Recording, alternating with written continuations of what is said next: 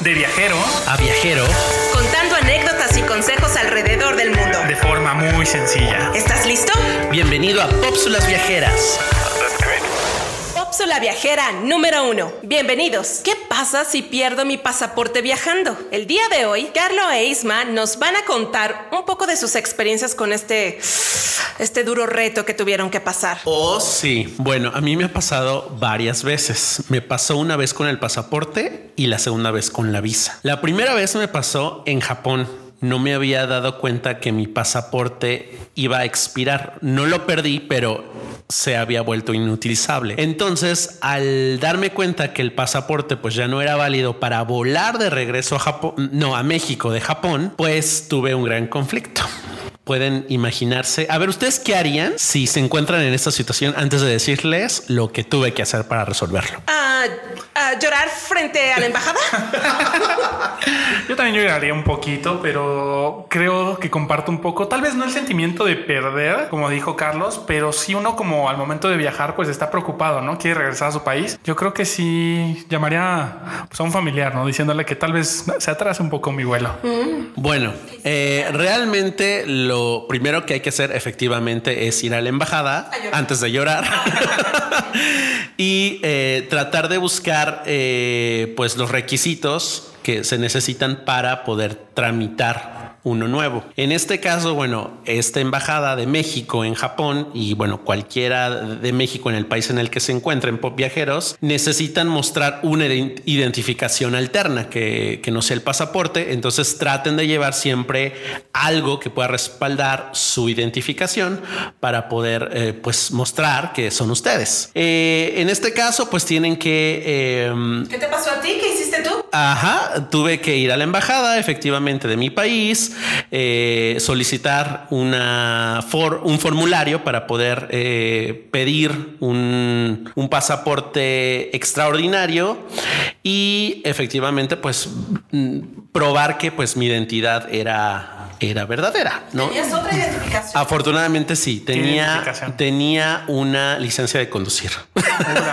Pero, pero entonces es importante esto, ¿no? O sea, si la llego a perder o me llega a suceder esto, puede ser cualquier identificación oficial de mi país, ¿no? O sea, Sí, claro, de tu país. Digo, no, no tienes que estar llevando los documentos eh, importantes como tu acta de nacimiento, porque pues perderlo en un viaje pues sería más lioso, ¿no? Al volver, pero sí tener otra identificación alterna a la mano. Creo que incluso me funcionó una credencial de estudiante que tenía en ese entonces para eh, pues reforzar, La identificación que ellos necesitaban comprobar. Y oye, Carlos, estando en esa situación, eh, tardaron mucho, no tardaron tanto. A ver, cuéntanos, ¿cuánto te costó? ¿Sale más caro lo normal? Mm, No puedo recordar, fue hace muchos años, pero eh, es más o menos el mismo precio que pagarías en tu país, porque la embajada supuestamente es una extensión de tu país en un territorio extranjero.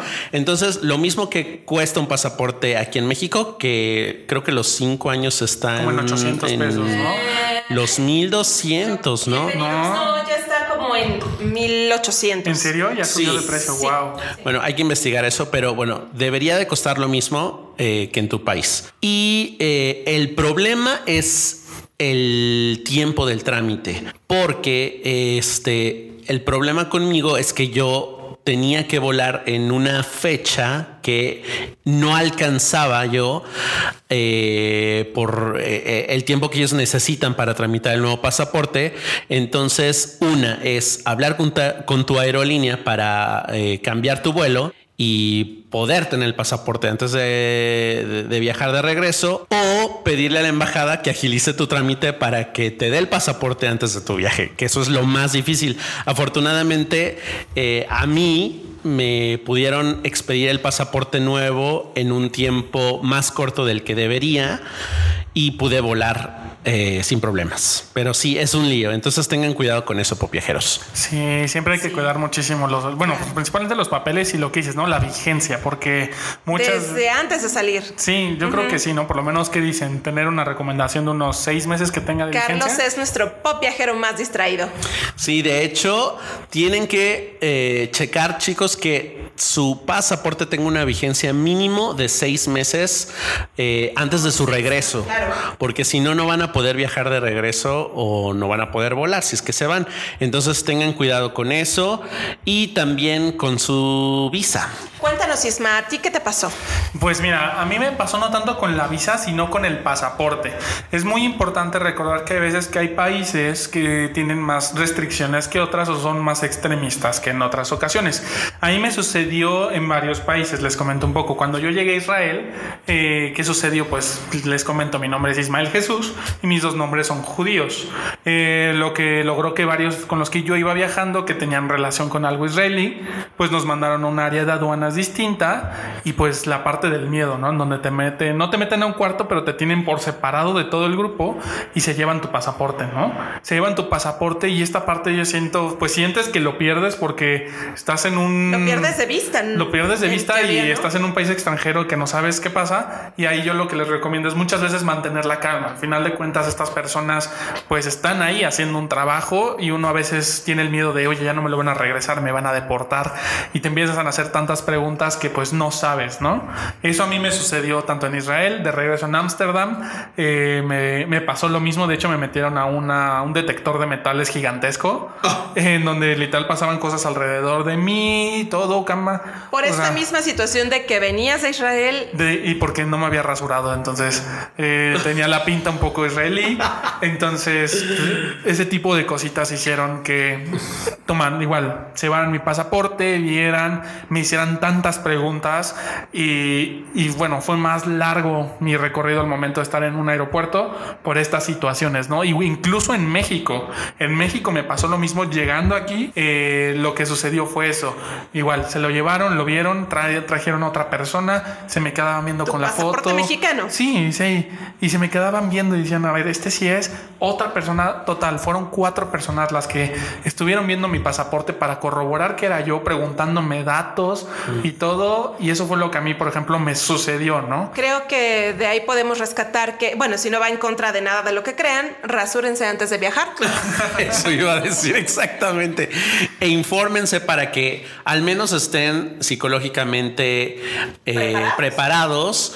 para perder el tiempo, porque sabemos que no somos terroristas, pero bueno, estos protocolos pues son muy comunes en este tipo de países. Entonces, si van a viajar al Medio Oriente, al Mediterráneo, ¿no? Básicamente Israel y todos estos países de la zona y planeen su viaje con anticipación para que no pasen por este tipo de situaciones incómodas. Sí, de igual manera es algo importante si viajan este, estas zonas de Mediterráneo, un poquito hacia baja, eh, normalmente ya ven que les sellan su su pasaporte, se lo sellan. En estos países no te lo sellan, te dan un ticket por cualquier cosa de que muchas veces, por ejemplo, yo que estuve en Israel y después me fui a Estados Unidos, pues son países con un poquito de conflicto y para evitarte problemas, porque un sello israelí puede ser una mancha en tu pasaporte, te lo dan en un papelito para que no tengas problemas cuando vayas a otros países, ¿no? Y lo eso no lo sabía. Entonces, recomendación chicos, y para que no les quiten tanto tiempo su pasaporte, si van a estos países, el ticketcito lo pueden guardar de recuerdo en otro lado, pero no en el pasaporte. Porque si los aduaneros lo mueven y lo encuentran, puede ser, oye, ¿a poco estuviste en Israel? En Israel, ¿qué hiciste ahí? Y te vas a meter en más problemas. Ok, eso es un muy buen tip. Eh, eh, excelente tip porque hasta el mismo país es consciente de lo problemático que puede ser tu visita. Sí. Como problemático es perder también la visa cuando estás viajando en Estados Unidos. Es lo que nos va a contar Carlo en este momento, nuestro pop viajero más distraído. ya sé. Bueno, chicos, tip número uno, no pongan su visa, en este caso la que es como eh, la plástica, la, la, que es una eh, card, una tarjeta. No lo pongan en su billetera porque, eh, pues, si se les pierde la billetera, también pierden la visa y entonces es un lío porque a mí me pasó. Entonces, ¿qué hay que hacer cuando se pierde la visa? Muy importante para no tener problemas al regresar algún día a Estados Unidos, eh, darla de baja a través del sistema de la embajada americana, reportar que tu visa eh, se perdió y después aquí en México levantar un acta de pérdida. Eso también aplica para el pasaporte, por cierto. Si, si si pierden su pasaporte o pierden su visa, tienen que ir al Ministerio Público más cercano y levantar un acta para que den fe eh, de que ese documento está perdido y que no se puede hacer uso indebido mm, por otra persona. Y al regresar, Carlos, ¿no van a haber complicaciones? Afortunadamente no. La, visa solo la, la, necesitas al ingresar a Estados Unidos. Para salir de Estados Unidos no necesitas más que el pasaporte. Entonces sería más problemático perder el pasaporte que la visa, en teoría, si vas a regresar. Pero pues sí es muy importante que hagas todos esos ajustes para que cuando pidas la, visa nueva, la recuperación no sea tan difícil. ¿Tiene algún costo para que sepan nuestros? Sí, tienes que pagar todo otra vez desde el principio, los 300 y tantos dólares, eh, como si estuvieras eh, aplicando para una visa nueva. Oh, por Dios. Ok, perfecto. Bueno, pop viajeros, estos son los tips de nuestra primera Pópsula Viajera. Y bueno chicos, hasta aquí han llegado nuestra, nuestra primer Pópsula Viajera. Si les ha gustado y nos están escuchando desde Spotify, por favor compartan y sigan en nuestras redes. De igual forma, si están en Apple Podcast, suscríbanse y déjenos un comentario. Recuerden que nuestras redes son Pop Viajeros, tanto en Facebook como en Instagram. Y esto fue Pópsula Viajera número uno. Muchas gracias.